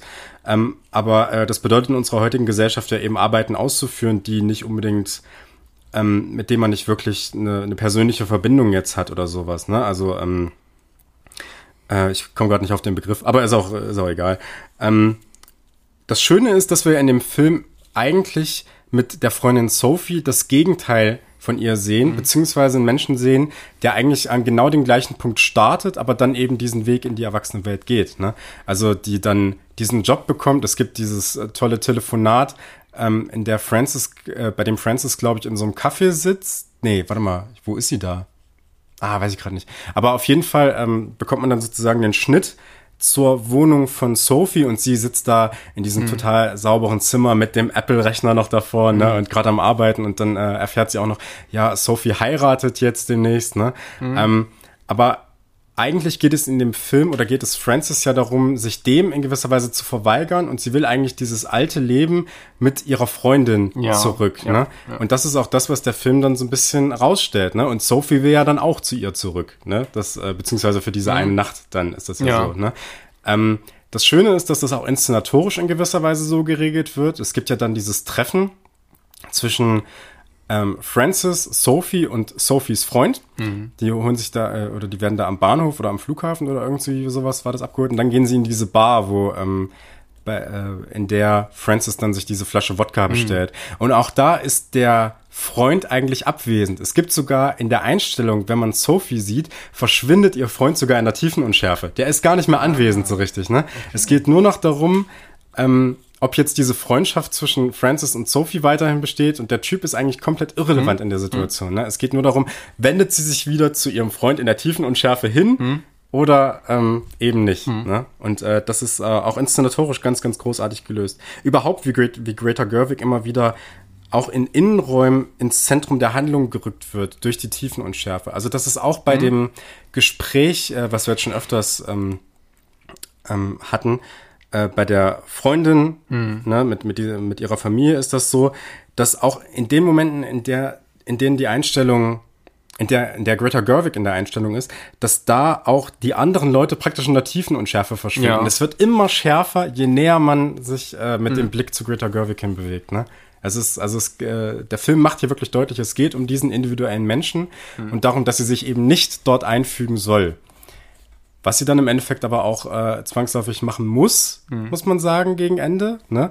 Ähm, was aber auch in gewisser Weise, das ist ja nicht schlimm, das ist ja irgendwie auch ein harmonisches Ende, kann man sagen. Ne? Sie hat ja Auf jetzt einen festen Fall, Job ja. erstmal. Ja. Ne? Ja. Und ähm, behält sich ja, das zeigt ja die letzte Einstellung, äh, wo- wo wir dann den äh, Bezug zum Titel hinbekommen, warum der Film eben nicht Francis Halliday heißt, behält sich aber diese Fehlerhaftigkeit und diese Individu Individualität in gewisser Weise immer noch bei. Ne? Also Ja. es geht dem Film eigentlich darum, einen Zwischenweg zu finden zwischen der Individualität und dem Eingliedern in eine Gesellschaft, ne?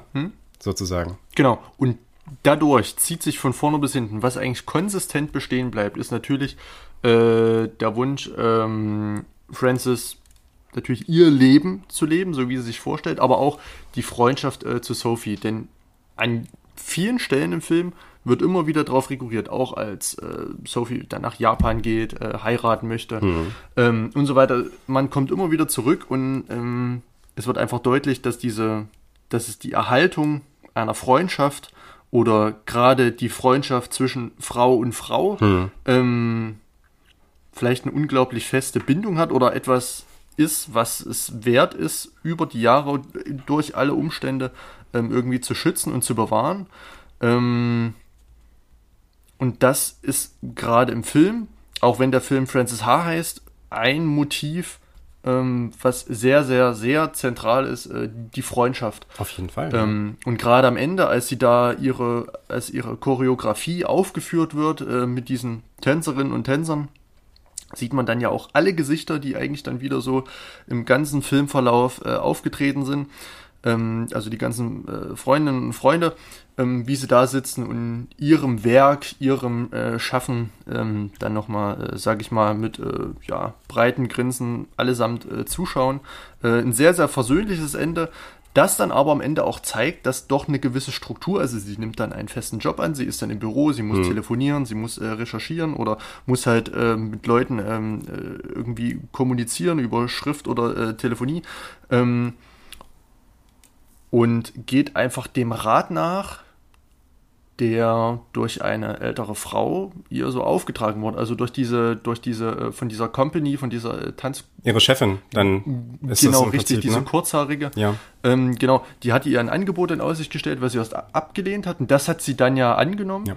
Ähm, weil sie vielleicht auch gemerkt hat, oh Mensch, ich komme jetzt ja vielleicht doch nicht so äh, zu Rande, wie ich das gern äh, wollte. Vielleicht nimmt man ja doch mal so ein bisschen äh, Struktur auf und das ist dann eben, was du gesagt hast, dieser Mittelweg ähm, zwischen dieser Individualität und ähm, ja, ich nenne es immer irgendwie Gesellschaftsfähigkeit. Ich finde, man muss auch so ähm, auf ein, so gewisse Abstriche machen in, in seiner Individualität. Äh, natürlich geht die nur so weit, solange sie irgendwie keinen anderen stört. Ähm, oder solange man sich selbst äh, in irgendeiner Art und Weise ähm, ja nicht äh, schadet. Also solange ist es natürlich von außen hin irgendwie vertretbar. Ähm, und das gesteht der Film dann schon ein. Also es ist kein Film, der jetzt aufruft äh, zur Anarchie und ähm, zum, zum, zum, zum blanken Indi- Individualismus. Das wird dargestellt, äh, das wird versucht durch Francis H. Ähm, in einer, ja, sehr, in, in sehr sachten Bildern. Also ich glaube, der Film ist ab sechs freigegeben f- von der FSK. Ähm, und der Film arbeitet nicht mit irgendwelchen Extrem oder mit irgendwelchen großartigen äh, Bildreizen, die einen jetzt fordern würden. Also es geht weder um Drogen, es geht weder um Gewalt, es geht um keinerlei Kriminalität. Es geht wirklich um dieses Leben eines, ja, also ist schwierig auch desorientiert zu sagen, aber eines, äh, ja, ein, eines Mädchens oder einer Frau, die unwillig ist, sich ja, der Etikett oder den Schablonen der Gesellschaft äh, zu beugen, obgleich sie ja aus einer sehr äh, bürgerlichen Familie kommt, die ja da Ja. irgendwo in, nicht Connecticut, äh, die in Ah. Sacramento oder irgendwo wohnt. Ähm, die haben Sacramento, ein ja. Haus, ein Hündchen, äh, Familie, feiern Weihnachten Mhm. äh, n- äh, nach bestem Wissen und Gewissen, also wie es halt gemacht wird, mit Lichterkette, mit Baum, mit, Mhm. äh, es werden irgendwelche alten Geschichten erzählt und sie hat ein, so diese Safe Zone ähm, äh, ihres Elternhauses, das ihr dann aber auch irgendwie wieder nicht reicht. Also man sieht sie dann bei ihrer Familie, sie geht dahin, um einfach mal so ein bisschen Kraft zu tanken, sich zu ordnen. Aber man merkt dann immer so, uh, muss ich mich jetzt hier über jeden einzelnen Weihnachtsstern unterhalten, wie ich den mal vor 20 Jahren gebastelt hm. habe? Hm. Uff, weiß ich nicht. Und dann äh, entschließt sie sich wieder, komm, ich gehe wieder nach New York. Und auch gerade die Auswahl dieser Stadt New York, das ist natürlich auch, also das sehr, sehr bedeutungsschwanger, dass genau New York ausgesucht wird. Mhm. Also es wird ja auch im Film irgendwie als die Künstlerstadt schlechthin bezeichnet und auch natürlich als die ähm, Hollywood- oder Filmstadt ganz, ganz großer Filme. Mhm. Ähm, New York ist ja schon eigentlich auch ein eigener Filmmythos. Wir hatten letztens gemeinsam den Film Cruising gesehen, der mhm. zum Beispiel ein Bild New Yorks liefert.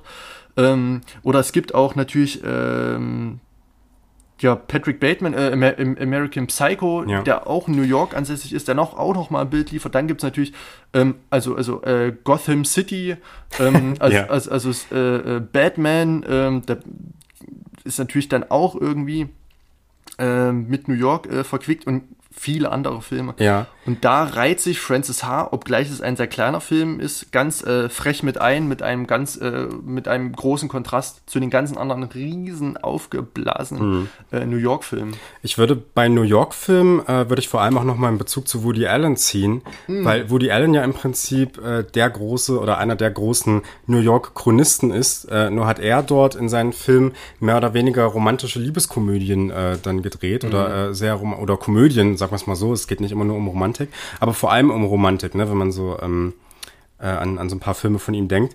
Und das ist äh, ganz interessant, dass ja Francis H.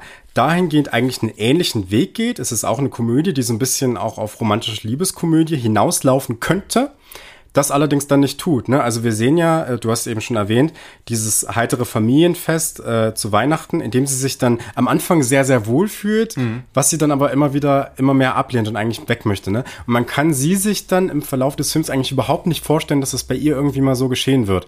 Und im Gegensatz zu Woody Allen, wo eben die Stadt New York dann später so als äh, Schauplatz äh, stattfindet, in dem die Liebe sozusagen erblüht, ja, und mhm. in dem die Leute mhm. zusammenkommen sozusagen, geht's hier dann eigentlich eher um Freundschaft. Das heißt, es geht, äh, was du ja schon gesagt hast, aber es geht eher darum, eben nicht ähm, auf der Suche nach einem Mann zu sein, sondern, oder, oder sag mal mal so, diese Normen zu erfüllen von im Sinne von Mann und Frau gehören zusammen mhm. und so mhm. weiter, ne? Und man muss dann irgendwo eine Familie gründen und so weiter und das äh, wird alles ganz romantisch und toll. Ähm, sondern es geht eher darum, sag mal mal so, die Aspekte seines Lebens, die man selber frei bestimmen kann, indem man nicht abhängig ist. Also jeder muss einen Job irgendwie sich besorgen, damit er, äh, ne, damit er arbeiten muss, damit er Geld verdient. Aber die Aspekte außerhalb, die sind variabel und mhm. die kann ich immer noch selbst bestimmen. Und deswegen passt es ja auch so toll, dass dass der Film erstmal so ein bisschen auf äh, romantischer Film hinausläuft, gerade mit diesem Monolog, in dem sie ja sagt, ähm, ja, ich wünsche mir jemanden, den ich auf irgendeiner man ist auf einer Party und man blickt durch all diese Menschen und man erblickt dann auf einmal diese eine Person und weiß, wir gehören zusammen und äh, der, der Blick sozusagen ist das Verbindende, ne? Und es entsteht, mhm. es entsteht kein, es muss kein sexuelles Interesse sein, aber es gibt so, man ist so in so einer eigenen Welt, ne? Und man denkt sofort, okay, das muss ja dann irgendwie ein Mann sein. Das könnte ja Benji zum Beispiel sein, mhm. der ja so als der perfekte Freund von ihr praktisch schon etabliert wird, ne? Der sie dann auch ähm, der ihr auch anbietet, ja, soll ich die Tür auflassen und willst du dich bei mir ausheulen, wenn mal irgendwas schlimm ist und so, ne? Das passiert aber nicht, denn genau dieser Blick zwischen, äh, findet dann eben wieder zwischen ihr und ihrer Freundin Sophie dann am Ende mhm. statt. Ist genau das, was sie da beschrieben hat. Beide unterhalten sich mit jeweils anderen Menschen und dann auf einmal trifft treffen sich die Blicke. Mhm. Ne? Und das ist so ein bisschen dieses Anti-Hollywood-Ding. Also in, in ja. einem Hollywood-Film wäre diese Love Story wahrscheinlich ausgeschlachtet worden. Man hätte sich angenähert, wieder entfernt, am Ende wieder zusammengefunden, alles wäre glücklich gewesen. Mhm. Ähm, also das wäre jetzt so dieses ganz klassische Dramendreieck natürlich gewesen. Mhm. Ähm, aber ja, dieser Blick und äh, also und diese Rollenkleid, also Mann und Frau, hm. ist im Film überhaupt nicht äh, klassisch, also gar, gar nicht zu vergleichen äh, mit irgendwelchen Hollywood-Filmen. Ich finde, man kann rein von der Charakterzeichnung her Frau und Mann schwer voneinander unterscheiden. Also mhm. es gibt nicht so dieses klassische Bild, dass der Mann äh, äh, der Starke, der Beschützer, der der ist, ähm, der, der edelmütig ist, der, der dieser edle Ritter ist hm. und dass die Frau ist, die da irgendwie ähm, ja, zärtlich und weich und verletzlich und äh, schutzsuchend ist, sondern äh, Francis H. ist einfach äh, so diese ja, also Boheme trifft es eigentlich also vielleicht so ein bisschen diese Amazone, die trotz äh, dieses, die, dieser Unterjochung durch die Gesellschaft ähm, ihren eigenen Weg findet Hm. und einfach, wie in vielen anderen Filmen, eben nicht den Mann als irgendwie äh, Anker in ihrem Leben braucht, um ähm, jetzt Glück zu finden, sondern dass sie eben die Freundschaft zu ihrer äh, Freundin äh, Sophie ähm, reicht. Und auch der Blick ähm, auf die Frau an sich oder auf die Menschen an sich ist, finde ich, auch kein sehr ähm, maskuliner Blick. Also, also gerade in diesen Tanzszenen, ich habe das immer ein bisschen verglichen äh, mit Suspiria. Ich auch, ja. Äh, genau, also um das mal vielleicht mal dem, ganz Remake, kurz. dem Remake wahrscheinlich, ne? Richtig, Ja. genau. Um das mal ganz kurz beschreiben äh, zu können. Ähm, in so einem klassischen, ich nenne es einfach mal Spielfilm, Unterhaltungsfilm, so einer Liebesschnulze, der wird der weibliche Körper, denken wir irgendwie an Dirty Dancing, natürlich irgendwie erotisiert. Ne? Äh, äh, so, so die Kamerafahrten, die Blicke ähm, werden auf die weiblichen Reize gelenkt. Ähm, Alles ist sehr körperbetont, alles ist äh, so äh, mit so einem gewissen Sexappeal oder äh, sexuell aufgeladen. Und das ist hier überhaupt nicht der Fall. Also man, man kann ähm, Frances H. kein gewisses, äh, ein gewisses Sexappeal nicht abstreiten. Also sie wirkt jetzt schon ähm, dann doch in manchen Szenen recht, recht attraktiv, aber dann wiederum auch sehr, sehr natürlich. Ähm, und auch in diesen Tanzszenen äh, tanzen da jetzt keine leicht bekleideten ähm, ähm, Size Zero äh, Models, sondern einfach ganz normale äh, Menschen in irgendwelchen ähm, ja, in irgendwelchen Schlabberhosen mit irgendwelchen ganz normalen Tanktops, ohne irgendwie ähm, aufzureizen. Die Kamera bleibt ganz nüchtern in äh, statischen äh, Positionen, versucht gar nicht irgendwelche Körperteile ähm, in, in Position zu lenken, um irgendwie ja, den Sehwert gerade für eine männliche Zuschauerschaft äh, zu erhöhen, um irgendwelche ähm, ja, im, äh, ja, lüsternen Emotionen hochkochen zu lassen, wie das in vielen Hm. Anderen Filmen vielleicht der Fall ist, wenn man irgendwie signalisieren möchte, oh, hier ist äh, jemand ähm, aber sexuell sehr, sehr äh, lockend und anziehend und ähm, das versucht Francis H. überhaupt nicht irgendwie auszuspielen. Also da gibt es gibt, glaube ich, keine einzige Szene, wo man jetzt sagen könnte, oh, ähm, hier traut sich aber die Kamera mal eine genauere Aufnahme. Es bleibt alles immer sehr, sehr äh, statisch. Es gibt keine Kamerafahrten. Es gibt, glaube ich, nur Kameraschwenks, aber sonst bleibt die Kamera immer an einer Position. Es gibt immer so einen Schnitt und Gegenschnitt. Ähm, Es, es gibt eine kurze Fahrt, Hm? äh, die, die mir gerade einfällt. Und das ist, wenn, wenn sie über den Bordstein stolpert. Da geht, glaube ich, die Kamera mal Ah, kurz okay. den hier. Aber Ja. ich glaube, ansonsten gibt's das nicht. Nee. Vielleicht noch die, äh, das Fahrradfahren, ne? Da äh, fährt die Kamera in gewisser Weise zurück. Das ist ja Stimmt. kein Ja, Zoom. ja, stimmt, aber, aber so, aber stimmt, so viele Fahrten sind's nicht. Da, da hast du schon recht, ja. Also ich weiß jetzt, ob es jetzt nicht einfach an, an, an diesem Mumblecore-Ding an sich liegt, dass man eben diesen Do-it-yourself-Charakter bewahren möchte. Aber ansonsten ist die Kamera immer sehr, sehr sachlich und äh, drängt nicht irgendwelche äh, Körperteile oder irgendwelche Reize in den Vordergrund, sondern wirklich den Mensch an sich, wie er halt äh, so vor einem steht. Und das wirkt halt eben wieder sehr natürlich. Ja. Genau. Ich glaube, dass so ein bisschen die Attraktivität, die bei, äh, bei Francis auch äh, durchaus besteht, dass die eben auch dadurch eben kommt, einfach durch dieses Unkonventionelle Mhm. und so, ne? Dass man wirklich äh, das Gefühl hat, man hat hier einen Menschen, der sozusagen nicht sich eben gewissen Normen anpasst, sondern man hat hier jemand wirklich Interessanten eigentlich, ne? Den man auch gerne in der Realität treffen würde. So geht's mir zumindest. Mhm. Ja, ja, ne? Äh, das ist durchaus äh, da. Und das Interessante ist ja, dass das, dass dieses ähm, dieses individuelle Sein in einer Gesellschaft, aber trotzdem dieser Raum für Individualität, ähm, dass der sich dann eigentlich auch in dieser Choreografie wiederfindet, die sie dann am Ende hat. Also das ist ja, äh, oder die sie, die sie dann sozusagen geschrieben oder einstudiert hat, ne? Ähm, dass, äh, dass es schon relativ klare Strukturen gibt, dass aber alle irgendwie, nee, die machen nicht das Gleiche, ne, oder fügen sich in so eine klare Struktur ein, die man irgendwie lesen kann, wo man sagen kann, okay, das passiert jetzt, ne, die, die bewegen sich auf dieser Bühne dann doch relativ frei eigentlich, aber sie bewegen sich innerhalb dieses Ensembles eigentlich, ne, und das ist dann eigentlich auch wieder ein ganz guter Bezug zum Kino, weil ja dann diese ganzen Menschen, äh, die sie vorher so getroffen hat, ja dann da sind und eben einer Aufführung ähm, beiwohnen. Ne? Und das ist ja dann wiederum genau das, was wir eben bei Francis H. auch machen. Also wir schauen uns diesen Menschen an, wie er so durch diese Gesellschaft stolpert, sich dann doch wieder einfügen muss, aber trotzdem zeigt der Film uns, dass es immer noch genug Raum für freie Entfaltung gibt. Ne? Und dass Mhm. wir, äh, dass man eben nicht diesen Normen folgen muss. Im Übrigen auch Künstlernormen, ne? Also das macht der Film ja wunderbar anhand der Figur von, äh, von Adam Driver. Jetzt gerade vergessen, wie sie heißt. Lev, genau, Lev deutlich. Der folgt ja auch nur so einem Künstlerklischee eigentlich, Ja, ne? Dass da ja. jeden Tag Frauen vorbeikommen und er hat natürlich dann eine riesen Plattensammlung und so, ne? Und äh, kleidet sich auch mit diesem Hut dann wie so ein Mhm. Ja, Künstler und ja. so, ne? Das ist ja ein totaler Stereotyp auch, ne? Und selbst da bricht der Francis heraus, äh, die dann ab und zu mal ein Buch liest, aber die das gar nicht so herausstellt, ne? Und die dann auch äh, am Ende dann diesen, dieses, diese relativ kleine Wohnung hat, diese relativ kleine Wohnung hat, die irgendwie auf einer ja, auf so einer Objektebene gar nicht so viel Persönlichkeit zeigt, ne, sondern die Persönlichkeit, die steckt gar nicht in der Umgebung, sondern die steckt in ihr und in dem, was wir über, die, über den ganzen Film hinweg in ihr so gesehen haben, ne? Und das Ganze also wird dann, finde ich, in dem Tanz am Ende nochmal zusammengefasst. Also du sagtest schon, die äh, Figuren in dem Tanz äh, agieren alle für sich, wirken schon äh, isoliert und sehr selbstständig und tanzen jetzt nicht irgendwie miteinander, dass sie sich jetzt irgendwie gegenseitig gebrauchen für den Tanz. Hm. Aber es gibt auch immer eine Figur, die stört. Äh, und Die so gegen den Strom dann irgendwie. Ja, und, ja, ja. und da sehe ich dann halt Francis, wie sie halt so versucht, wenn in, in, in, in diesem Trubel, wenn jeder irgendwie sein Ding macht und alle schon irgendwie in eine Richtung gehen, aber dann doch irgendwie wieder alleine, ähm, wie sie da irgendwie drin rumkreucht und fleucht und da so ähm, eben rotiert. Also das wird im Tanz dann auch nochmal dargestellt und ich glaube, das ähm, ja, lockt dann eben auch das Grinsen bei den ganzen Zuschauern und Zuschauern hervor, Ja. die sich dann eben so denken, ja, Francis, so ist es, hier hast du deinen Tanz. Ja. Ähm, das äh, spricht dir einfach aus der Seele. Ja.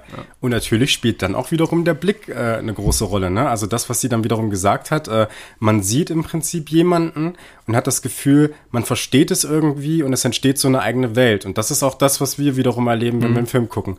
Also ähm, sozusagen, wir haben diese zwei physischen Körper, Leinwand und äh, uns selbst halt. Ne? Und dazwischen entsteht dann wiederum was, was wir darin sehen und worin wir uns wiedererkennen. Ne? Und wo, wo wir dann auch wiederum, ne, äh, sag mal mal so, Ideen gewinnen. Ne? Oder irgendwie, wo, wo so, ein, so ein Sinn für was Schönes und was Ästhetisches irgendwie und so eine Verliebtheit vielleicht auch entsteht. Ne? Also das, was Francis da mit einem mit einer anderen Person beschreibt, das ist äh, was, was wir auch haben, wenn wir dann eben einen Film sehen. Kann man so sagen. Ne? Richtig. Ähm, ich musste nur kurz am Handy schauen, in weißer Voraussicht auf das, was da vielleicht in den nächsten Minuten noch kommen mag. Ähm, ich schaue mal ganz kurz durch meine Aufzeichnung. Also ich, ich muss sagen, wenn du nichts weiter hast, ähm, Ja. ich wäre auch äh, größtenteils durch. Was ich noch unbedingt sagen möchte, ist, dass sich diese Mumblecore-Bewegung auch in gewisser Weise als Einfluss die ähm, Lo-Fi-Independent-Filme der 90er Jahre so ein bisschen geholt hat. Also auch Filme, die relativ mit geringem Budget produziert wurden. Mhm. Und äh, ich musste auch, als ich den Film das erste Mal gesehen habe, dann äh, passenderweise direkt an Clerks denken, weil das ästhetisch wirklich sehr, Ah, stimmt. sehr ähnlich Richtig, ist. Ne? ja. klare Bildstruktur, auch einen äh, relativ, also es geht ja da um einen relativ kleinen, nee, es geht ja um einen Studenten, der mehr oder weniger, oder der sein Studium, glaube ich, geschmissen hat oder irgendwie so war das. Und der dann jedenfalls an diesem Kiosk da arbeitet, ne, und diese ganzen schrulligen Kunden da bedient und so, ne. Ähm, und das ist im Prinzip auch dasselbe, so, so ein bisschen nur in einer deutlich kleineren Geschichte nochmal, ne. Also ich will mich hier nicht wirklich eingliedern, ich bin verzweifelt über mein Leben, weil ich nicht das machen kann, was ich möchte und so weiter und so fort. Ne? Das ist nur ähm, Francis H. in äh, noch mal ein bisschen kleiner und vielleicht auch nicht ganz so detailliert, wie, wie Noah Baumbach das hier skizziert in seinem modernen New York. Beziehungsweise Paris. Eine Sache noch, du hattest es gerade schon angesprochen, die Filme von äh, Woody Allen. Äh, ich, ich hatte auch an die Filme von äh, Woody Allen und auch äh, irgendwie Jim Jarmusch gedacht. Ähm, kenn da aber vielleicht ein von den vielen. Ähm, ja, äh, ähm, Ja.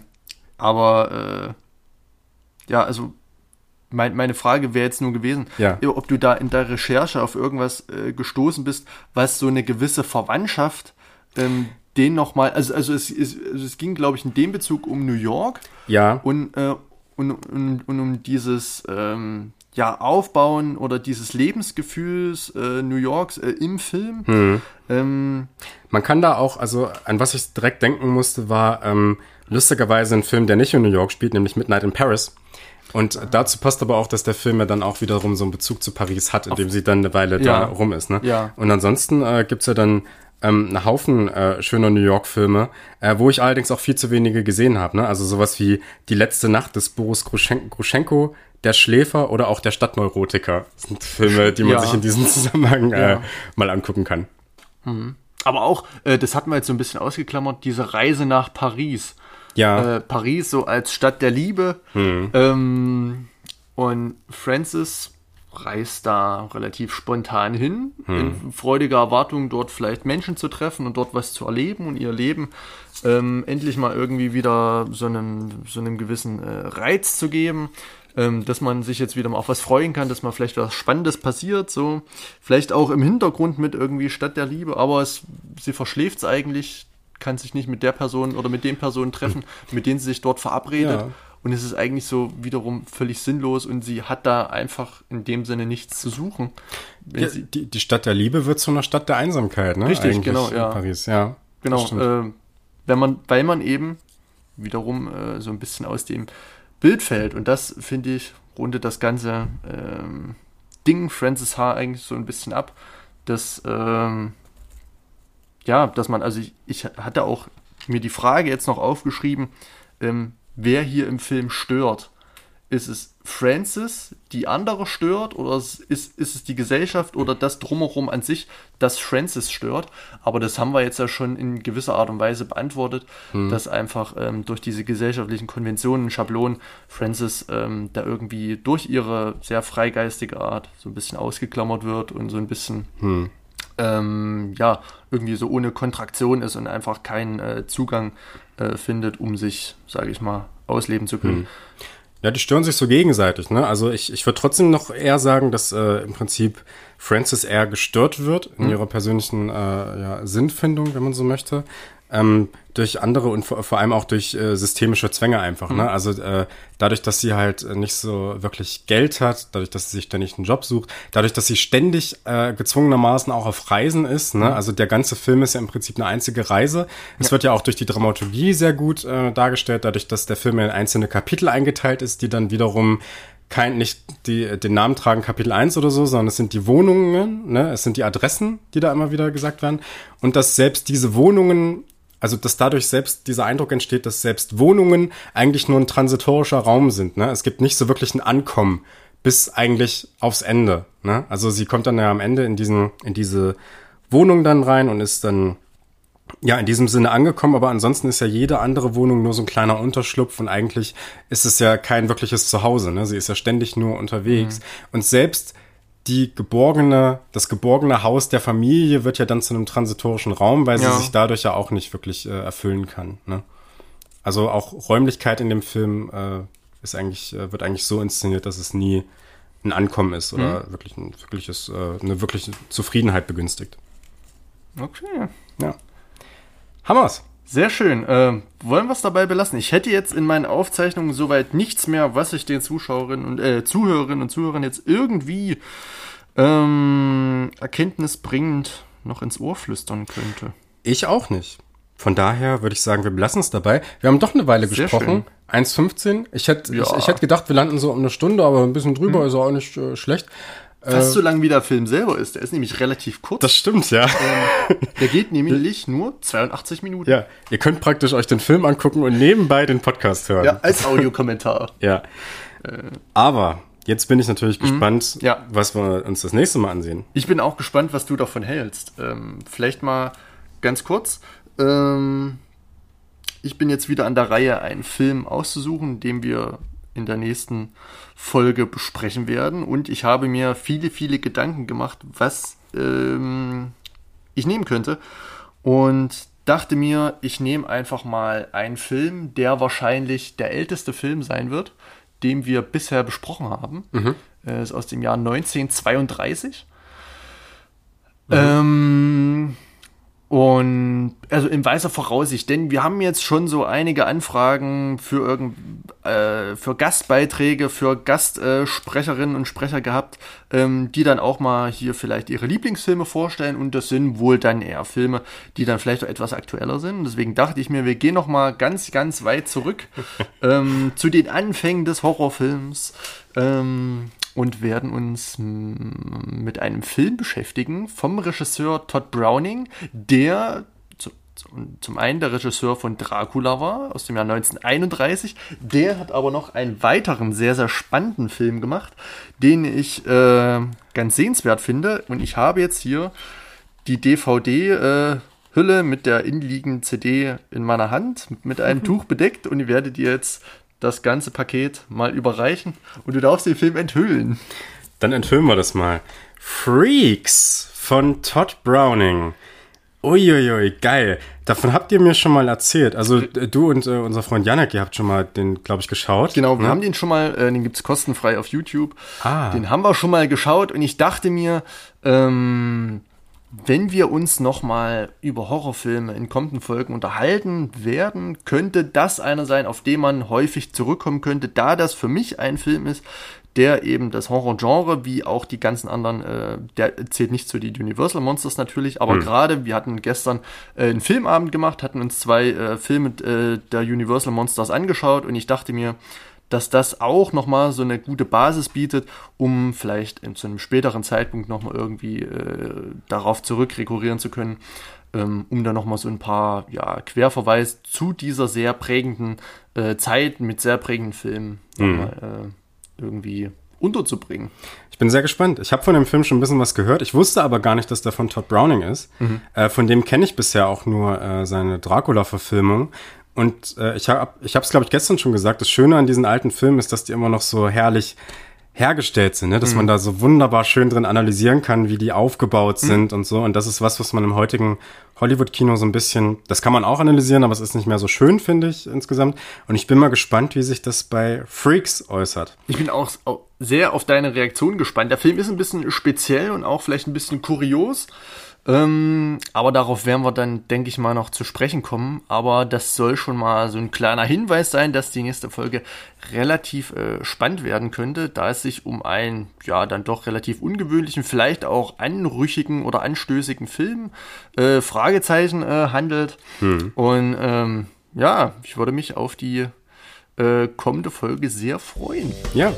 Bin sehr gespannt. Freaks von Todd Browning gibt es das nächste Mal äh, zu besprechen. Ähm, bis dahin äh, würde ich sagen, belassen wir es dabei. Ne? Macht es gut, liebe Zuhörerinnen, liebe Zuhörer und auf bald. Macht's gut.